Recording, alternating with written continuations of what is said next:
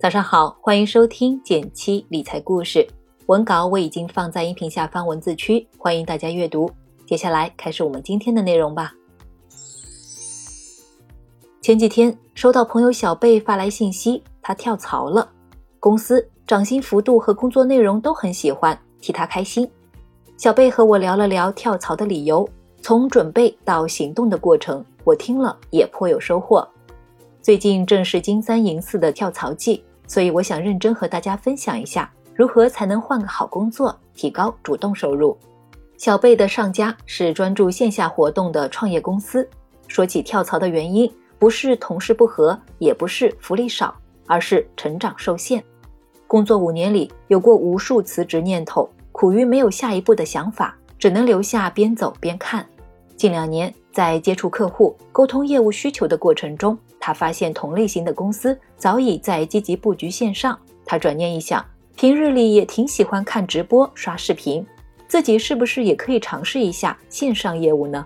工作之余，把剪视频和摄影技能学了起来，给自己定每个月做视频的 KPI，还帮朋友公司做过两次线上运营活动。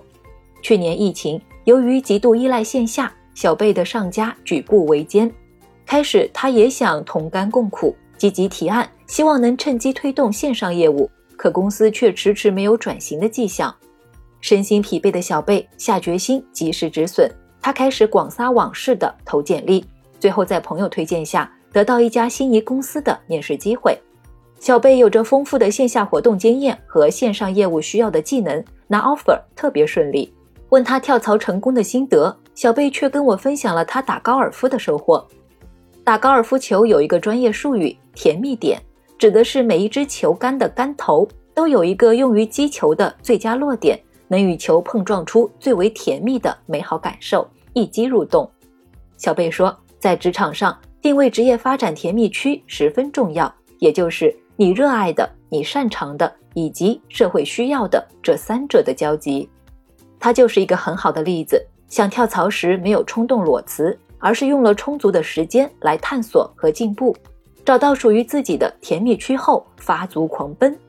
除了成长之外，很多人跳槽的动因是加薪。同一岗位，同样的工作内容，每年可能是百分之五到百分之十的固定工资涨幅。如果你是有心人，擅长挖掘并发展自己的隐藏技能，并因此做出成绩来，涨薪幅度才会加大。一些朋友工作一到两年后，业务能力和承担的责任已经开始高于薪资对应的价值了。甚至已经是刚入职时的两到三倍，但工资能对应翻两到三倍的人却很少。这就是一个比较好的跳槽节点，让我想到另一位朋友小象，用三年时间跳槽换工作后，实现了月薪翻倍的经历。他是一个程序员，如果努力往上走，成为一名高端纯技术人员，竞争激烈，还很有可能在头秃之前就被年轻后浪超越了。因此，在先前那家公司里。除了精进个人技术，他还试着主动参与协调一些项目的达成。过程中不把自己简单看成是一颗螺丝钉，而是用整体的思维来推进。如何梳理用户的需求？这一次版本的迭代真的能解决用户痛点吗？和大客户沟通时有什么可以获取信赖的技巧？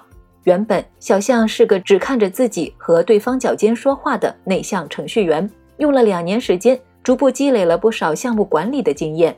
而现在的老板正是看中了他的混搭能力，不仅会写代码，还有项目管理经验，所以愿意付出高薪聘请他。上面这两个案例貌似挺轻松，但想要跳槽加薪成功，如果不理清思路，实现起来也相当困难。毕竟现在的行业变化非常快，我们很难一下子找到一份完美的工作。总结上面两个朋友的换工作经验，我有三点比较深的体会，分享给大家。第一点。定位你的甜蜜区。当你想跳槽或是转行，却没有明确方向时，不妨通过复盘手头的工作，进一步探索自己的优势。当下所做的事有没有发挥自己的价值？经手的项目在哪些方面可以持续提高？距离理想状态还差多远？如果可以回答上面的问题，看清这份工作是否符合当下社会发展趋势，又是自己擅长喜爱的领域。那么就能提升精准打球、击中目标的概率。第二点，做混搭型人才，你需要有一个职场混血人的意识。可以拥有更强的竞争力和抗风险的能力，比如小贝的线上加线下，小象的技术加管理，这样的混搭型能力是很可贵的，把事情做成的能力。第三点，为未来存下底气，为了更高的薪水而跳槽，此话不假，但也别忘记，做任何有风险的重大决定都需要资本。为自己储备好三到六个月的生活费，假使遇到了职场空窗期，也能比较自如的面对。很多人把职场生涯看成一场短跑比赛，把注意力局限在了这份工作的福利和下一次跳槽能够获得更高薪水上。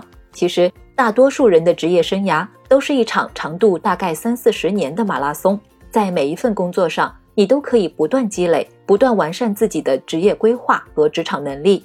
最后能够脱颖而出的选手，往往是那些能够纵观全局、全力以赴的人。好了，今天的故事就分享完了，不知道你是否有所收获呢？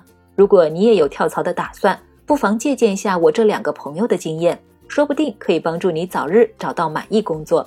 也欢迎在评论区和我和大家分享你的故事。最后提醒一下，新粉丝朋友记得微信搜索“简七独裁”，简单的简。七星高照的七，关注后回复电台即可领取我为你准备的专属福利一份哦。学习更多理财知识，欢迎订阅我的电台。每周一到周五，我在这里与你不见不散。拜拜。